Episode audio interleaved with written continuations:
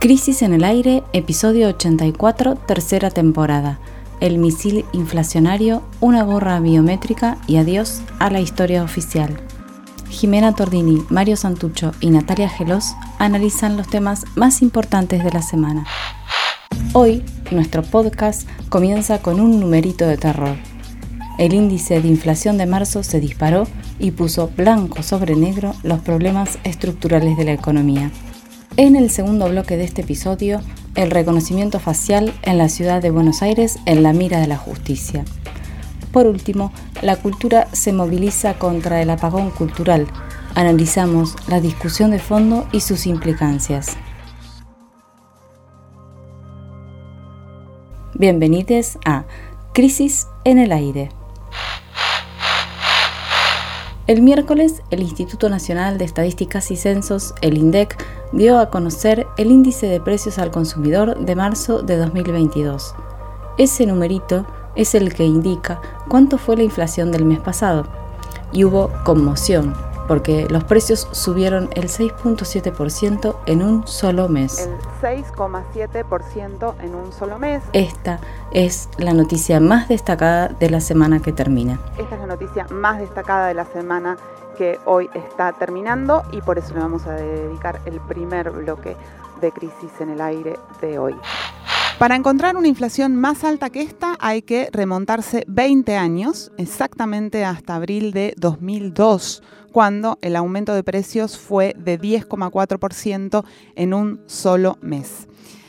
Si anualizamos el dato que se conoció esta semana, es decir, si tomamos el periodo que va de abril de 2021 a marzo de 2022, el incremento fue del 55,1%, lo cual significa que la inflación es más alta que en el peor año de Macri, que fue en el 2019 eh, fue del 53,8%, 55,1% ahora versus 53,8% en 2019. Una última comparación para tomar nota del momento crítico que atravesamos, el acumulado en este primer trimestre del año fue de 16,1%, eso es el peor dato desde 1991.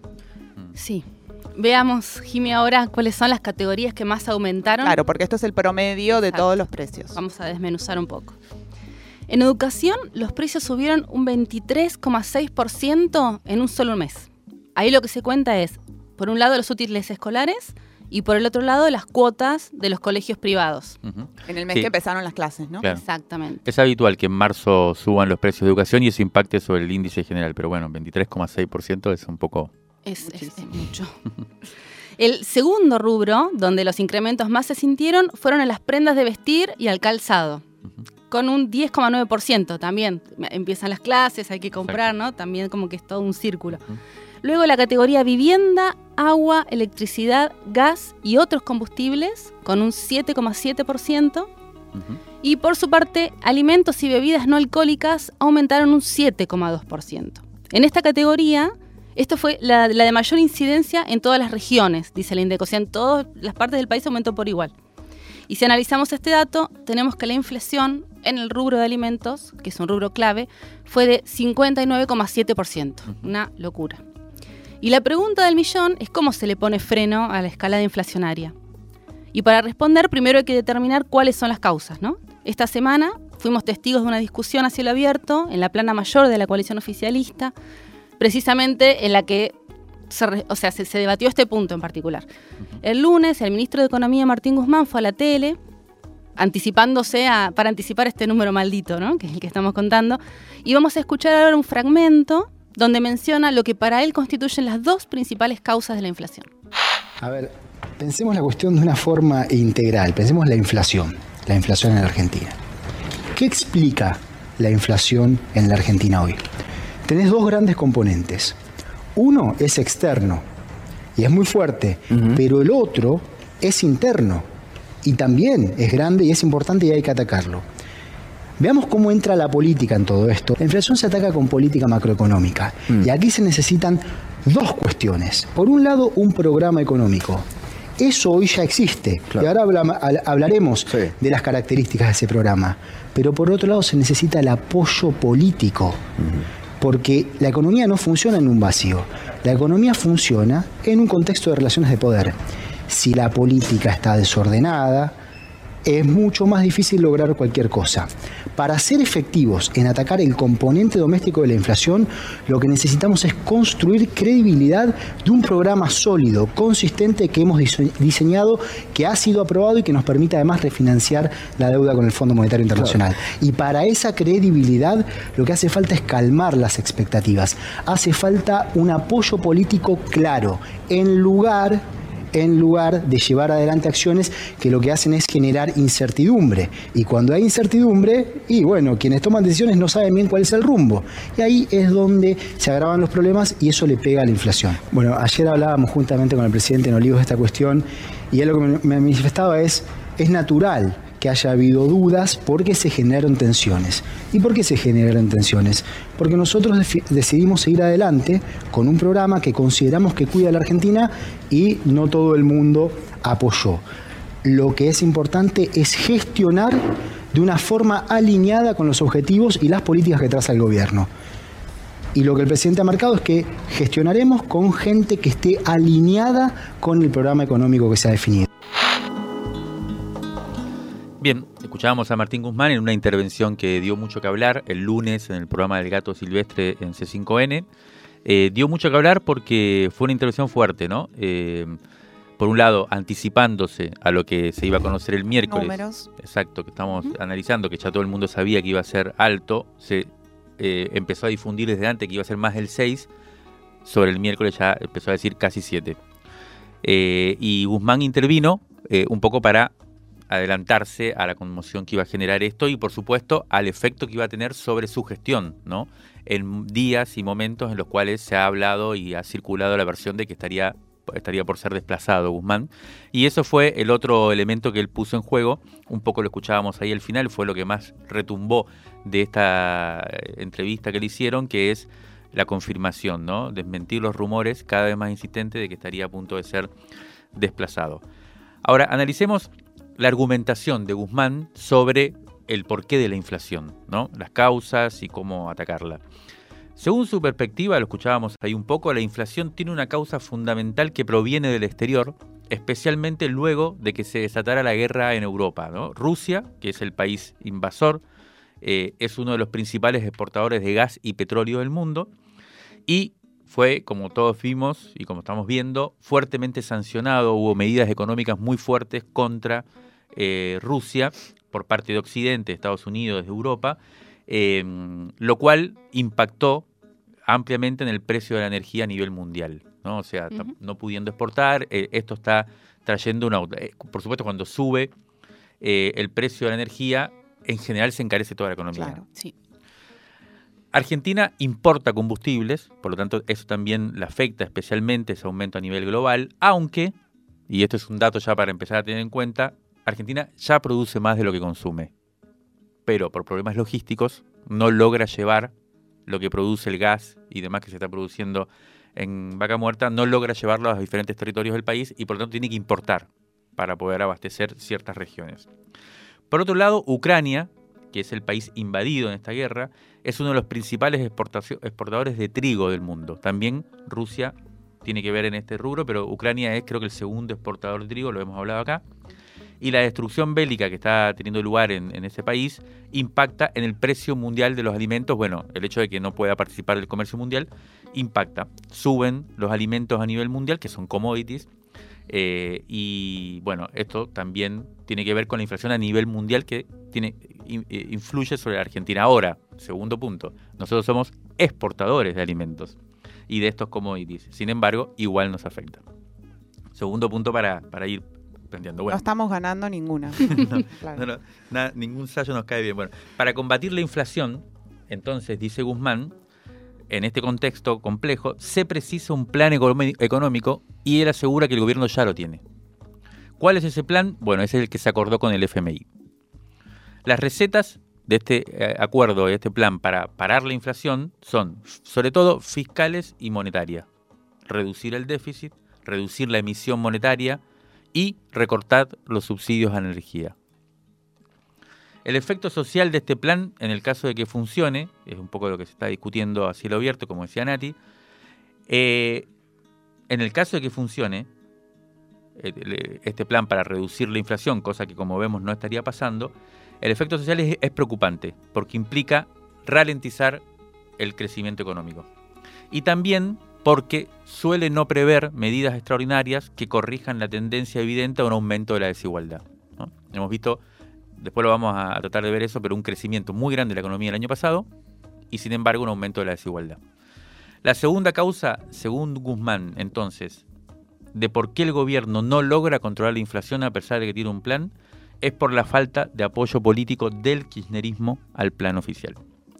Esto, dice el ministro, le resta autoridad para imponer el rumbo y avisó que iban a seguir adelante con los que estuvieran de acuerdo, o sea, no hay chance de modificar mucho y al que no le gusta, un poco se puede tomar el palo.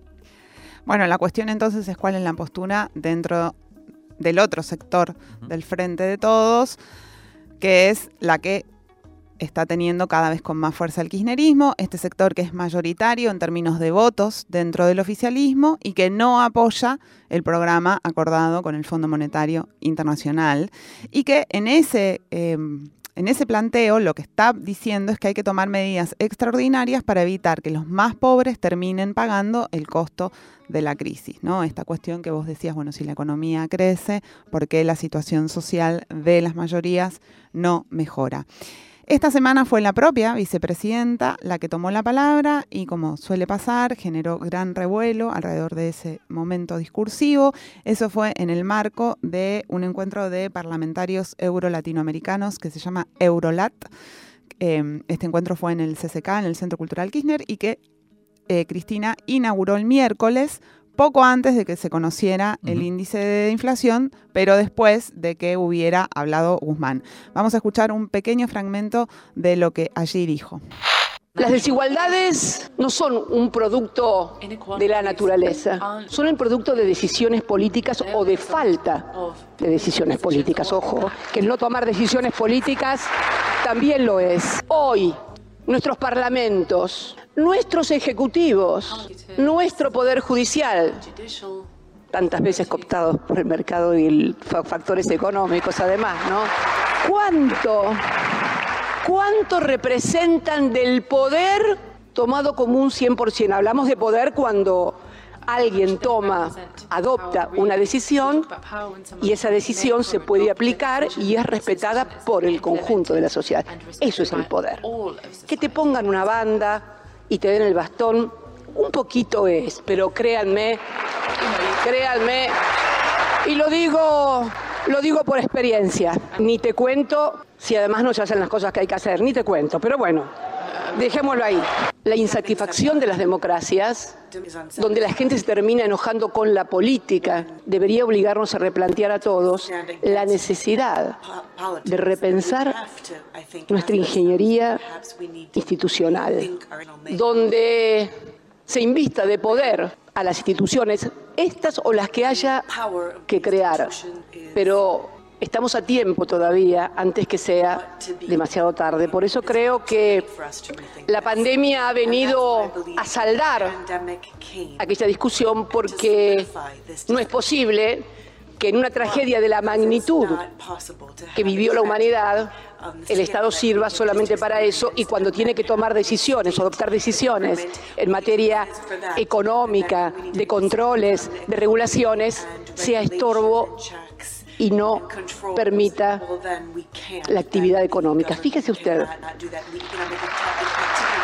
acá en el mundo y en nuestro país, durante la pandemia, el sector privado recibió todo tipo de ayudas de carácter financiero, fiscal, crediticio, etcétera, etcétera.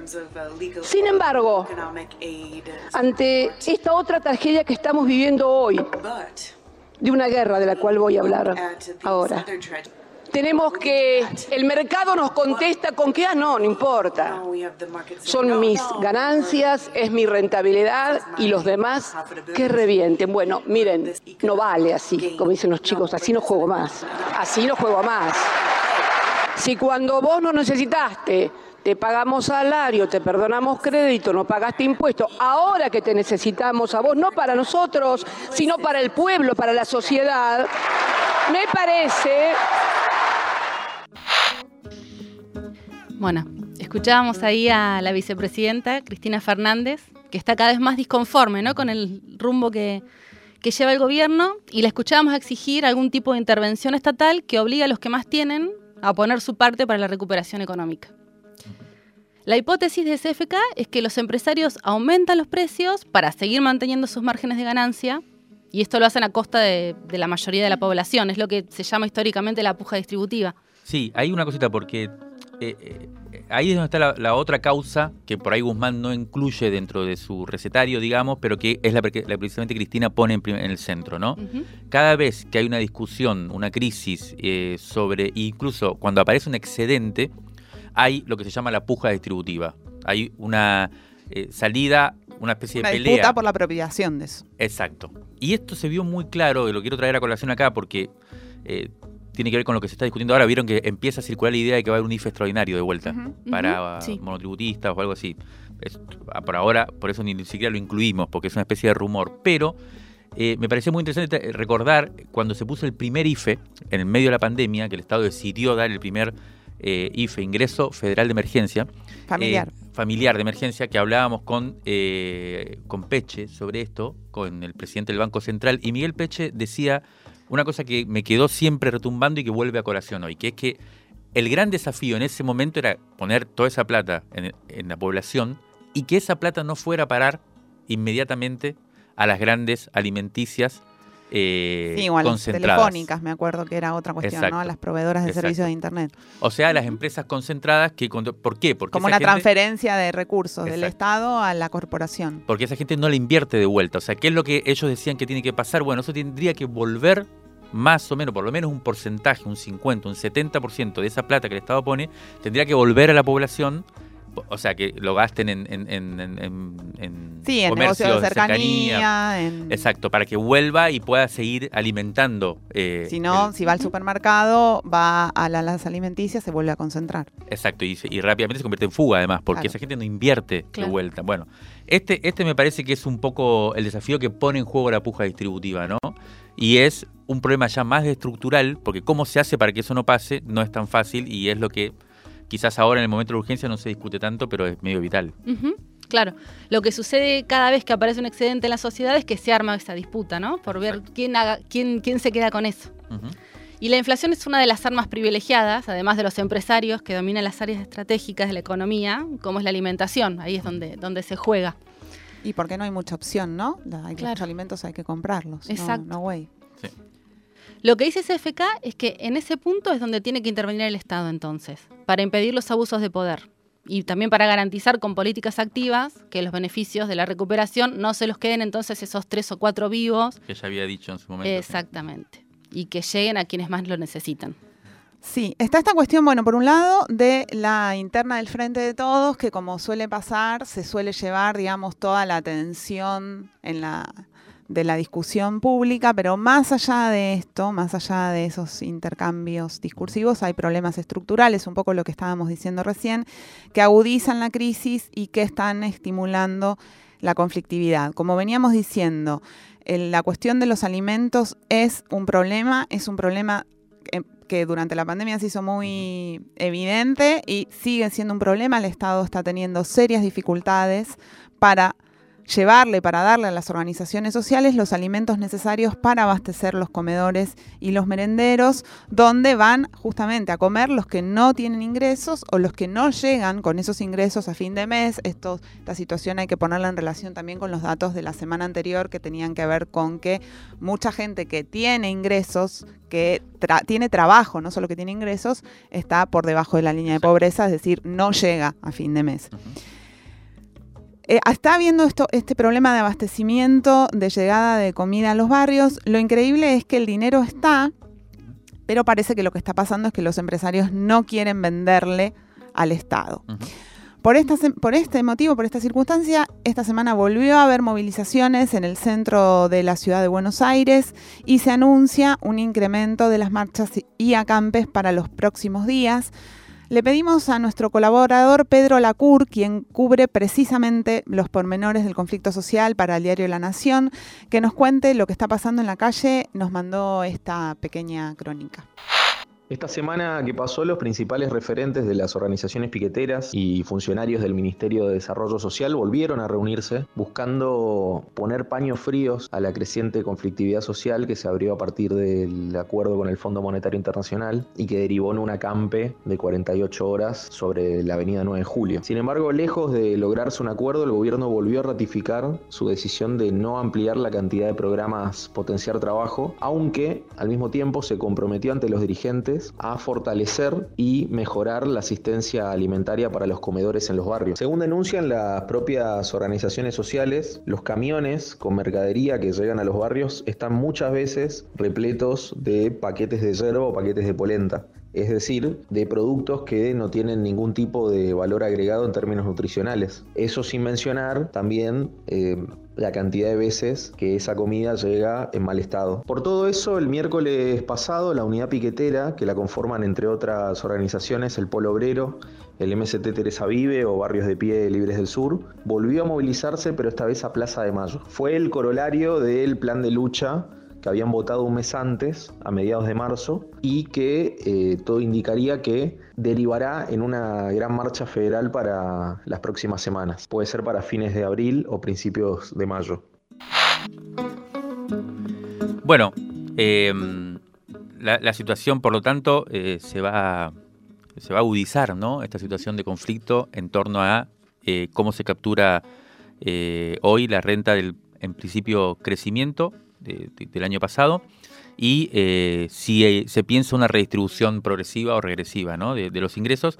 Y para entender qué impacto tuvo o puede tener, perdón, puede tener este aumento de la inflación tan grande en los primeros tres meses del año, que como decíamos, del 91 no se veía un pico tan fuerte, eh, le, pregunté, le estuvimos preguntando ayer a Luis Campos, que es coordinador del Observatorio del Derecho Social de la CTA Autónoma y hemos este año ya incluido su, perspectiva porque está publicando series de datos bien interesantes, sobre todo sobre el efecto en precisamente la distribución del ingreso. ¿no?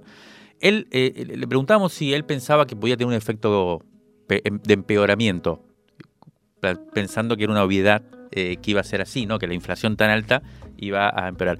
Y él nos dijo de una manera bien interesante que no sabía y que no podía eh, opinar de, una, lo cual eh, al principio nos me pareció un poco como, uy, qué mala onda, pero después en realidad me parece que es interesante porque lo que hace Luis Campos es decir, bueno, está bien eh, escandalizarse con el, con el índice ¿no? de, marzo, pero me parece que hay cuestiones más de fondo, que son las que hay que tratar de, percibir. Él justo el miércoles, que se conoció el índice de inflación, publicó un hilo de Twitter en, su, en su cuenta, digamos, analizando cosas que ya venía planteando, pero me parece que lo sistematizó bien, que tiene que ver con eh, la situación de los trabajadores y de las trabajadoras en general, ¿no? y, trajo, eh, extraje tres datos de ahí para, traerlo acá, para ir un poco hacia eso que él trata de señalar, que es como cierta eh, dimensión más estructural del problema. Dice que la participación de la remuneración de los trabajadores en el valor agregado bruto, este es el famoso distribución de ingresos 50-50, el famoso 50-50 que, que el peronismo siempre buscó y demás, pasó del 53,9% a fines de 2016 a 44,6% a fines de 2021. O sea, una caída de casi el 10% de la participación del trabajo, o sea, de la fuerza de trabajo, en la repartija general de la riqueza en, la sociedad. Eh, después, un segundo punto. En, en estos años cayó fuerte el salario, dice Campos, alrededor de un 20% en términos reales. O sea, no solo la participación en la riqueza general, sino además que el salario real, el, nivel adquisitivo de, de los trabajadores y trabajadoras se redujo un 20% y además y esto, o sea, esto es la, consecuencia de que se produjo un cambio en la inserción ocupacional de la fuerza de trabajo. O sea, no solo si el, salario pierde con la inflación, que es todo un tema, sino además el cambio en la composición, una cosa más de fondo, ¿no? Entonces hay un crecimiento de la ocupación, vimos al gobierno festejar y de alguna manera es una buena noticia la caída del desempleo en estas últimas semanas. Eh, sin embargo, se explica básicamente, dice Campos, por el aumento del cuentapropismo y los asalariados no registrados. Un trabajo, se diría, de peor calidad, digamos. Exacto. Cada vez, eh, y eso se expresa en que hay cada vez menos poder adquisitivo. Cada vez más precario en sus condiciones. Bien. Un tercer punto es, y que tiene que ver con esto, ¿no? Es que entre fines de 2016 y fines de 2021 el trabajo por cuenta propia creció un 10,5% y los asalariados no registrados un 4,7%. Mientras que el sector privado cayó un 2% en términos absolutos, lo que veníamos diciendo, ¿no? Ahora, después él hace una serie que no nos vamos a meter porque se nos acaba el tiempo, pero él hace una serie a partir del 2019. O sea, primero toma 2016, 2021 y después toma 2019, 2029 para ver si hubo algún cambio durante este gobierno. O sea, si del macrismo al eh, fernandismo, digamos, hubo algún cambio de tendencia. Y dice, él demuestra con los números que no, que se mantiene, y lo que dice es, en síntesis, la profunda transferencia de riqueza del trabajo al capital no se explica ni por el macrismo, ni por la pandemia, ni se resuelve con un aumento de suma fija o adelantando las paritarias. Es algo más de fondo, estructural. Con gradualismo no se va a revertir esto. Bueno, me parece como bastante clave este planteo. Eh, y la gran pregunta que aparece acá, y lo estuvimos hablando con Luis Campos, por ahí puede ser el tema de una próxima, es, el gradualismo no es casualmente Campos usa el gradualismo como tema, el gradualismo no, lo soluciona, el gradualismo era la, medida, la, política que tenía el macrismo para no hacer una terapia de shock. De alguna manera, el actual gobierno también se plantea en ese punto. Eh, da toda la sensación de que va a haber, o sea, sin, sin, transformaciones de fondo de un lado o de otro, no va a haber solución para este problema. Y creo que eso es lo que se va a discutir acá en 2023. Válvulas de papel, aire, podcast y transmisor. Crisis en el aire.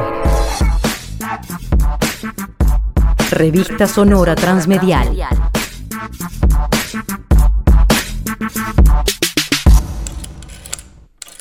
revistacrisis.com.ar.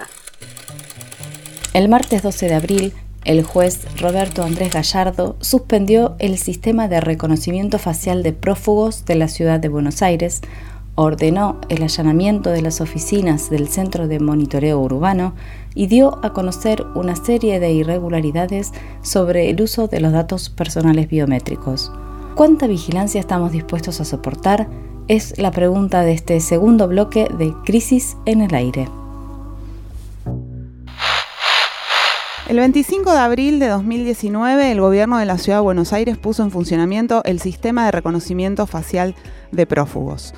¿Cómo funciona esto? Bueno, en teoría hay un software que reconoce en las imágenes que van tomando las 10.000 cámaras de vigilancia que hay en toda la ciudad de Buenos Aires, en el subte, en las plazas, en las calles, etc. Esas imágenes van tomando los rostros de las personas que pasan por ahí y las compara con una base de personas que son buscadas por la justicia. Prófugos, capturas, personas que tienen una averiguación de paradero, etc. Cuando el software identifica que una persona que está siendo buscada por la justicia está pasando por la calle, le manda una alerta al celular a un policía que está cerca de donde esa persona acaba de pasar y la persona es demorada y eventualmente detenida. ¿Qué pasó? Cuando ese, no sé si se acuerdan, cuando ese sistema empezó a funcionar, empezó a haber muchos casos de falsos positivos, es decir, personas que eran demoradas o detenidas y que no tenían nada que ver o sea, un error del software. Aparentemente era no un error del software o también un error de la base de datos. Por ejemplo, estaban cargadas personas que ya habían, eh, por ejemplo, cumplido su castigo. Ah, o, por ejemplo, que su número eran homónimos y su número de DNI estaba mal cargado.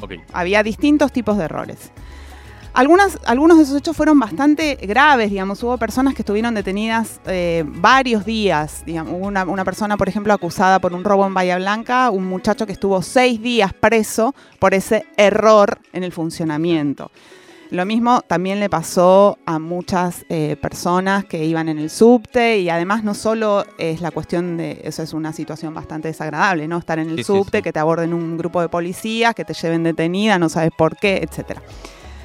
Bueno, desde el principio, entonces, ya desde ese primer momento, varias organizaciones sociales y eh, organizaciones no gubernamentales y también la Defensoría del Pueblo de la Ciudad en ese momento empezaron a decir que este sistema tenía varios problemas. Por un lado, es, es violatorio del derecho a la privacidad y que además estaba funcionando sin ningún tipo de, eh, de control. Bueno, veamos la causa judicial ahora. En 2020, la organización ODIA, es Observatorio de, de Derecho Informático Argentino, denunció que este sistema de reconocimiento facial es inconstitucional. A esa denuncia se denunciaron o se sumaron otras organizaciones, como Correpi, el CELS, Vía Libre, entre otras. Además de la cuestión de los falsos positivos, lo que denunciaban es que no se había hecho una evaluación del impacto en la protección de los datos personales. Así comenzó la investigación judicial, por la cual el martes de esta semana el juez Gallardo tomó la decisión de suspender el sistema. ¿Cuáles son los argumentos? Hay dos grandes argumentos. El primero, el reconocimiento facial estuvo funcionando sin ningún sistema de control. Según la norma que lo creó, la legislatura tenía que conformar una comisión especial de seguimiento de los sistemas de videovigilancia, así se llama, y eso nunca pasó. Y la Defensoría del Pueblo de la Ciudad lo que informó es que no pudo acceder a la información suficiente como para efectivizar el rol de control que, que se debería hacer, ¿no? Entonces, no hubo en todo este tiempo ninguna auditoría externa. Una pregunta, ¿solo en la ciudad de Buenos Aires funciona esto? No, hay el mismo sistema en la provincia de Córdoba, en la provincia de Mendoza, en varios lugares. Todos juntos por el cambio. Eh, bueno, y eh, no solo eso, sino como después podemos detenernos un poquito en eso, en general el sistema también está provisto por la misma empresa.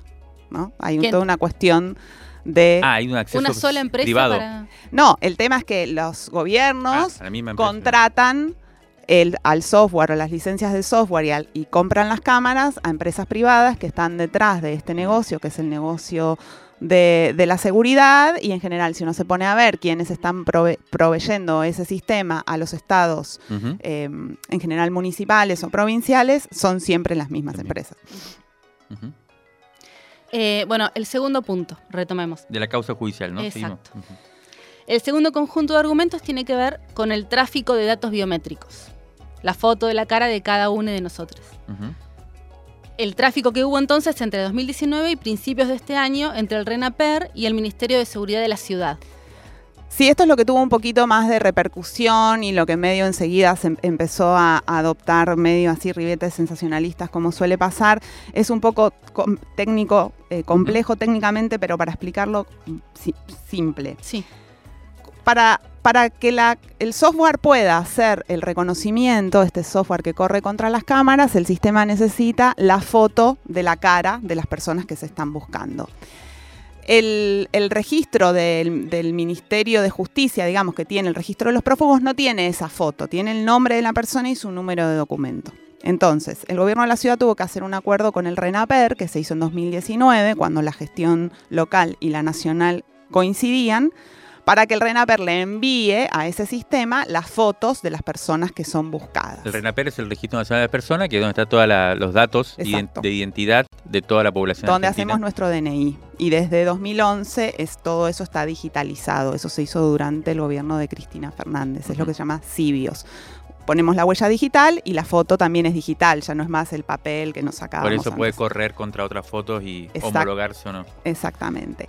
Entonces, el, digámoslo así, el Ministerio de Seguridad de la Ciudad y el RENAPER están conectados. Hay un caño ahí, digamos, una conexión lógica en donde cuando el Ministerio de Seguridad necesita, de la ciudad necesita la foto, se la pide al RENAPER y el RENAPER la manda para que ese reconocimiento se pueda empezar a hacer.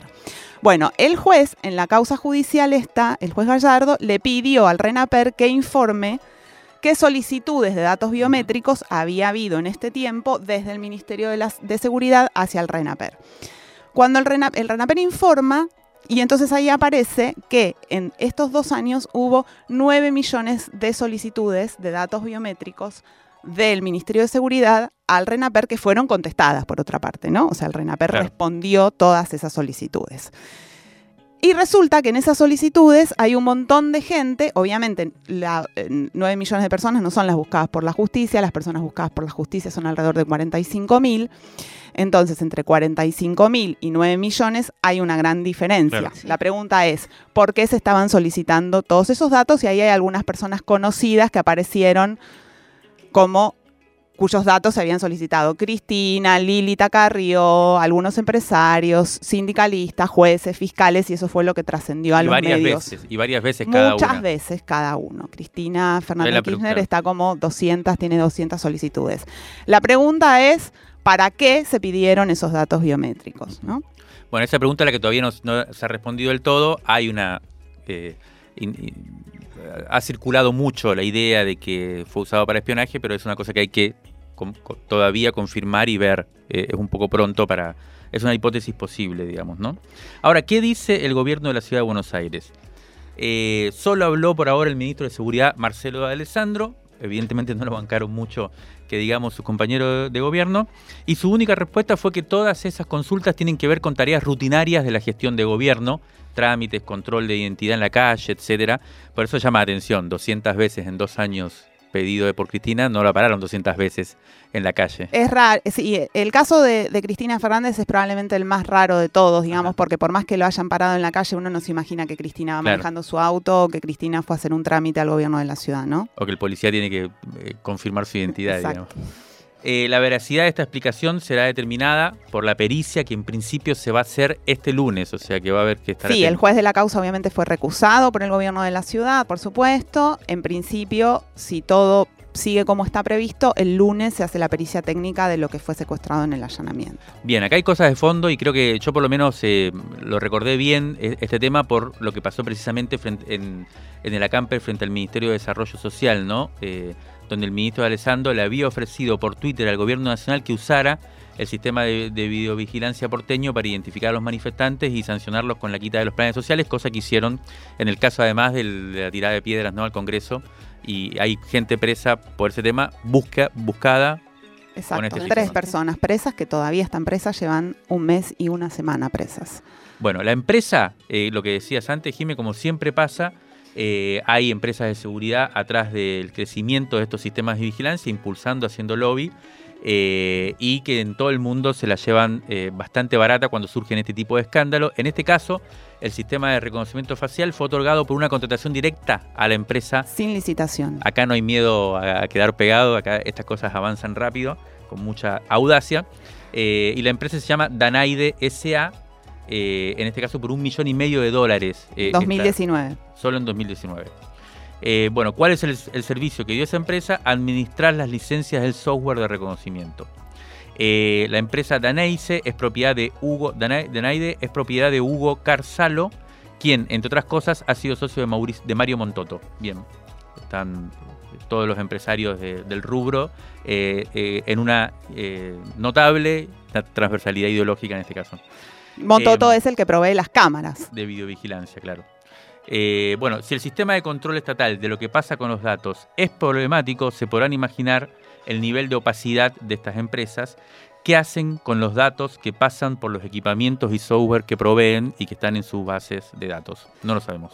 Bueno, ese es el tema, ¿no? Como decías, hay tres personas que siguen detenidas para decir sus nombres, son Haru Rodríguez, Julián Lazarte, Oscar Santillán, están presos por la protesta del 10 de marzo. A ellos se los identificó no por las cámaras que tiene la ciudad, sino por las que tiene la Policía Federal enfrente del Congreso y la Policía Federal también utiliza un software de reconocimiento facial para hacer este tipo de identificaciones. ¿Cómo está funcionando eso? ¿Con qué garantías? Cuán expuestos estamos. Bueno, es todo parte del, del mismo problema que además no casualmente, creo yo, aparece en el momento en que la conflictividad está de nuevo en las calles. El tema da para seguir un montón, seguramente lo haremos para dejar anotado entonces en este cierre del bloque. La tecnología, el uso que hacemos de ella permite y promueve crecientes niveles de control de lo que hacemos, de control de lo que hacemos en las calles, un control sobre el que no tenemos soberanía, o la tenemos cada vez en menor medida. Esa es la discusión de fondo, si nos damos estrategias ciudadanas para recuperar eso o nos rendimos al posibilismo imperante. ya salió el número 51 de Revista Crisis, Audacia Cero, apuntes para comprender la crisis del gobierno del Frente de Todos. Pedila ahora mismo en revistacrisis.com.ar. Ale Berkovich destripa el acuerdo con el fondo. Conversación con los jóvenes por el clima sobre cómo hacer política cuando no hay futuro. Mario Santucho viajó a La Habana y entrevistó a Silvio Rodríguez. ¿Qué pasa en Cuba después de las protestas? Y mucho más. Natalia Gelos desde las cenizas de Corrientes. Una radiografía del narco matancero, la guerra en Ucrania, las Malvinas como nunca las habías visto antes y el boom de los eSport en Argentina. Suscríbete y te la mandamos sin costo de envío a todo el país. Crisis, una revista que te queda. revistacrisis.com.ar Rescate emotivo, un diamante impreso en una crisis, 1973-2021. Crisis 7, noviembre de 1973. En París, la revista entrevista al escritor guatemalteco Miguel Ángel Asturias, quien cinco años antes se había consagrado como el tercer autor hispanoamericano en recibir el Premio Nobel de Literatura.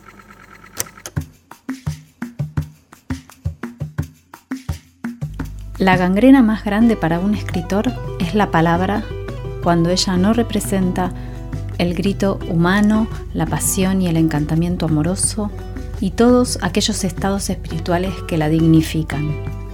En los libros sagrados de los mayas se lee en la palabra todo, fuera de la palabra nada. Religiosamente, vamos al significado sacro de la palabra y esta razón nos obliga a respetarla más y a no multiplicarla inútilmente.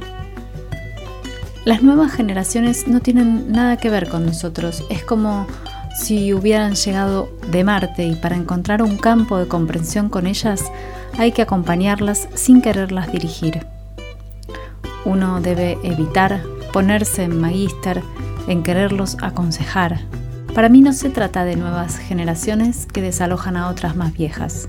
Eso era antes, cuando en el ritmo vital una generación sustituía a otra, pero ahora es diferente.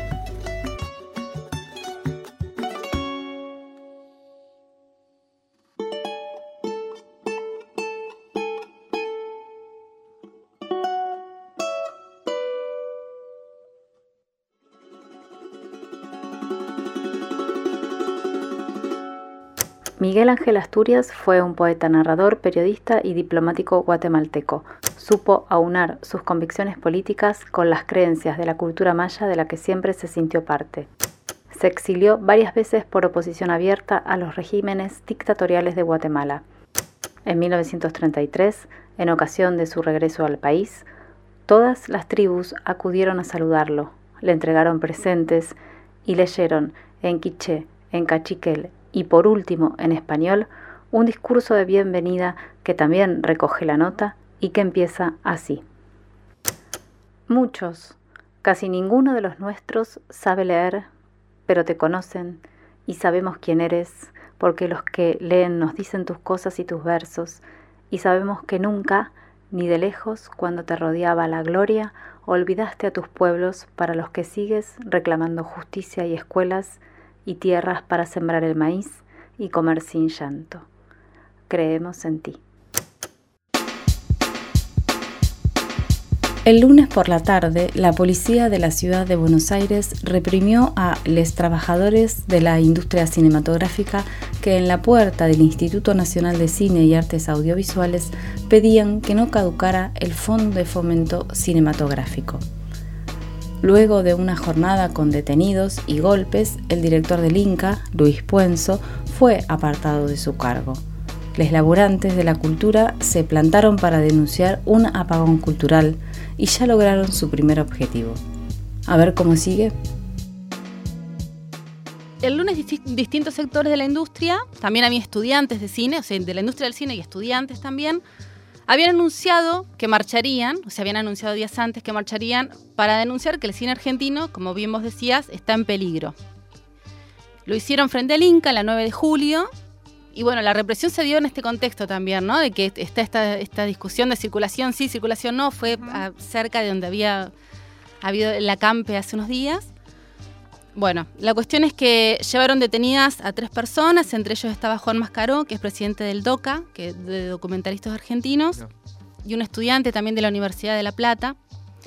Bueno, hubo golpes, empujones, pero eh, bueno, el tema es que es- ellos, entre las cosas que se pedían, se pedía que Luis Puenzo renun- renunciara, pero él se negaba a renunciar, digamos, ¿no? Ese día, bueno, terminó así, Puenzo no renunciaba, decía que necesitaba mm, como que Alberto Fernández lo echara, digamos, que él no se iba a Que ir Alberto solo. lo había nombrado y que entonces Alberto debía Exactamente. echarlo. Porque además es un puerto, un puesto autárquico. Claro. El Inca es un Ujú. organismo autárquico y me parece que también fue importante en este día, en donde hubo movilización, en donde pasó esto de la represión precisamente por, por cómo está la policía de la ciudad con este tema de los acampes y demás, y del corte de la 9 de julio.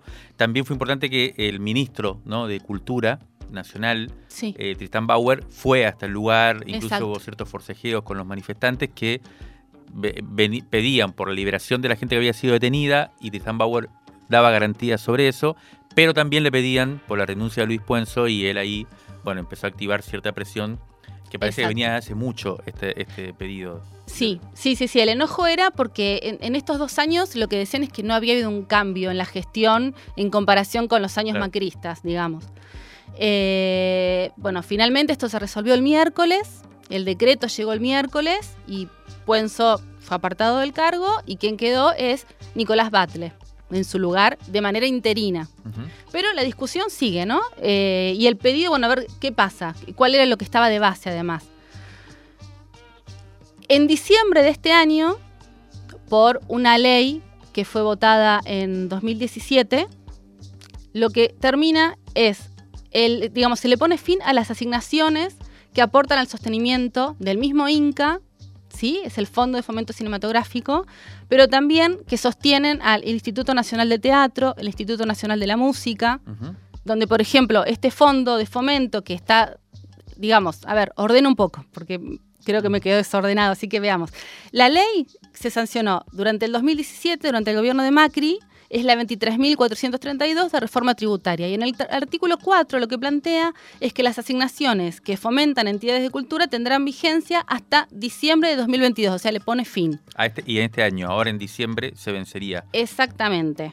Entonces, los fondos recaudados van a ser redirigidos ya no al Inca, por ejemplo, directamente, o al Instituto de la Música, donde representa el 90% de los ingresos, sino que van a ir al, al Tesoro Nacional. Y de ahí se decide Si van al cine o no van al cine. Exacto. Y en este contexto de, digamos, de, de- de control del Fondo Monetario y demás, es difícil, además con la crisis, que vaya a la, a la cultura, que sea destinado a la cultura. Por esto se dice esta cosa del apagón cultural. Un una cosita para aclarar es que esos fondos de los que estamos hablando en realidad provienen del impuesto a las entradas de cine, a eh, el alquiler de videogramas grabados que, está previsto por la ley de cine, al impuesto a los servicios de comunicación audiovisual, o sea, son eh, es dinero que viene del consumo de eso mismo que se va a fomentar. Exacto, claro. Sí, sí, sí. No es que viene de hecho de otras actividades ajenas ni demás. Es como se, se retroalimenta, si se quiere. Algunos números que, que están dando vueltas. El Inca recibió entre dinero del Estado e impuestos unos 6.300 Sí. 64 mil millones. Exacto, de pesos para todo el 2022. O sea, 6 mil millones de pesos, más o menos. Exacto. En el Inca, o sea, del Inca además de, de- de las producciones, digamos, eh, depende también en ERC, depende... La escuela de cine. La escuela de cine, escuela de cine. exactamente.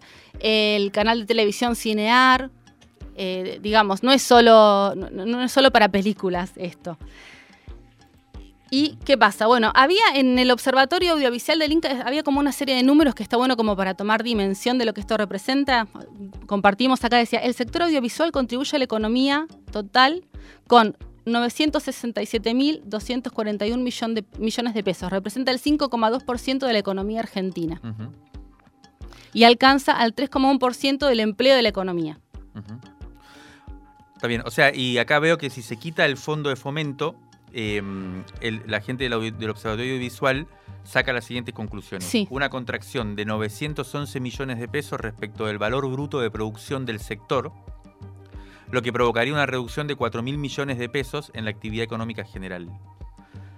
Además, por cada peso que deja de gastarse a través del Fondo de Fomento del Inca, la economía pierde 5,4 pesos eh, de ese valor bruto de producción.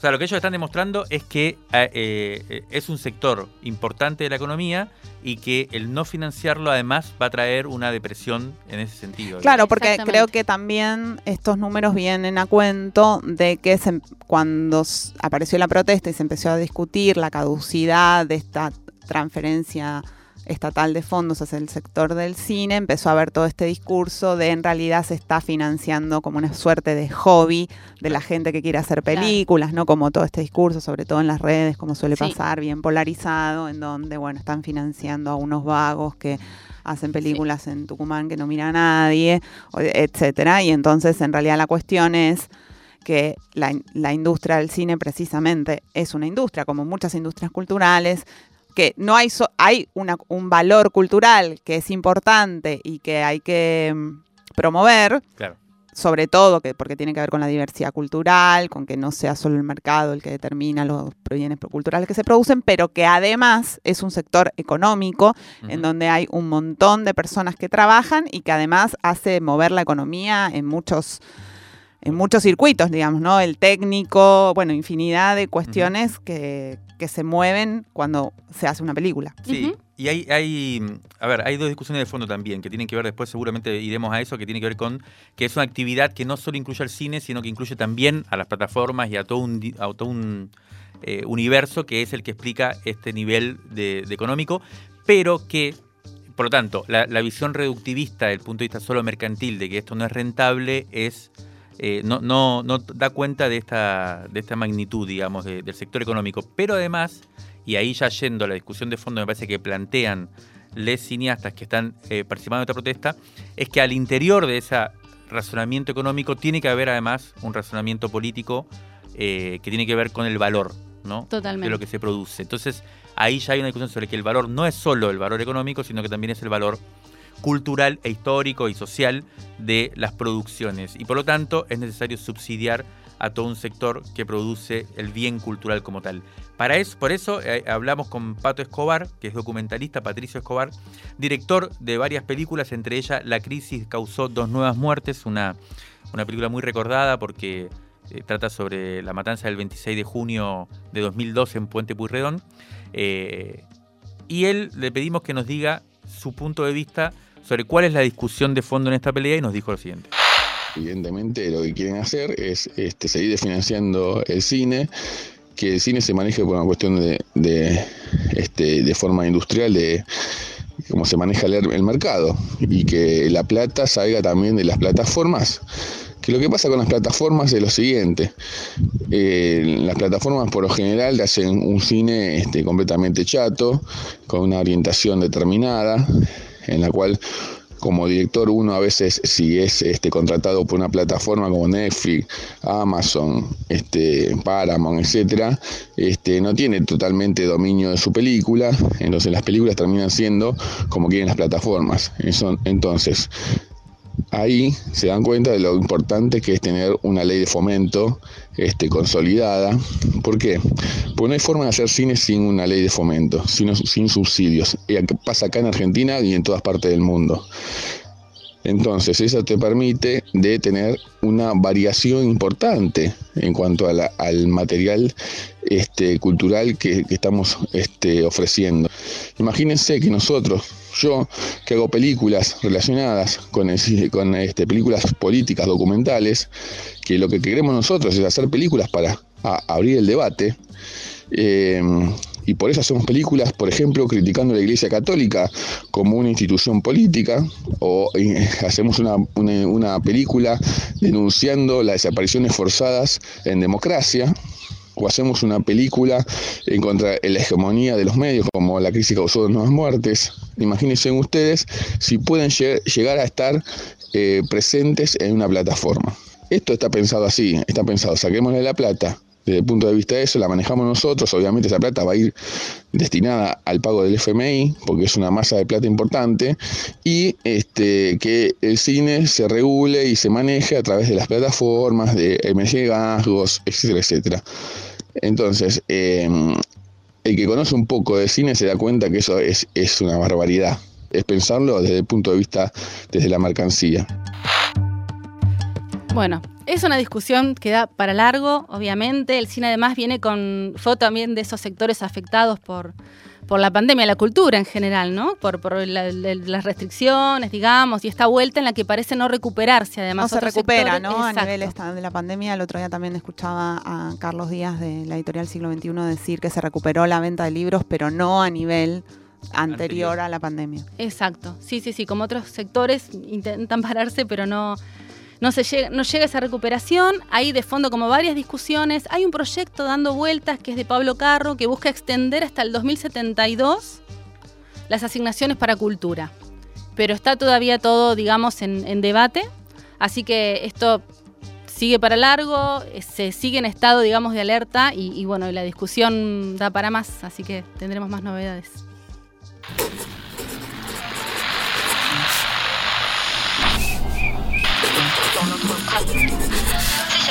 Crisis en el aire. Crisis en el aire. Los sonidos de la tinta y sus discusiones.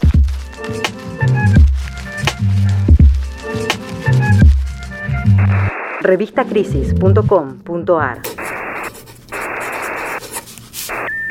Esto fue Crisis en el Aire, la versión radiofónica de la revista Crisis. Nuestro número 51 ya está en la calle. Conseguilo en revistacrisis.com.ar.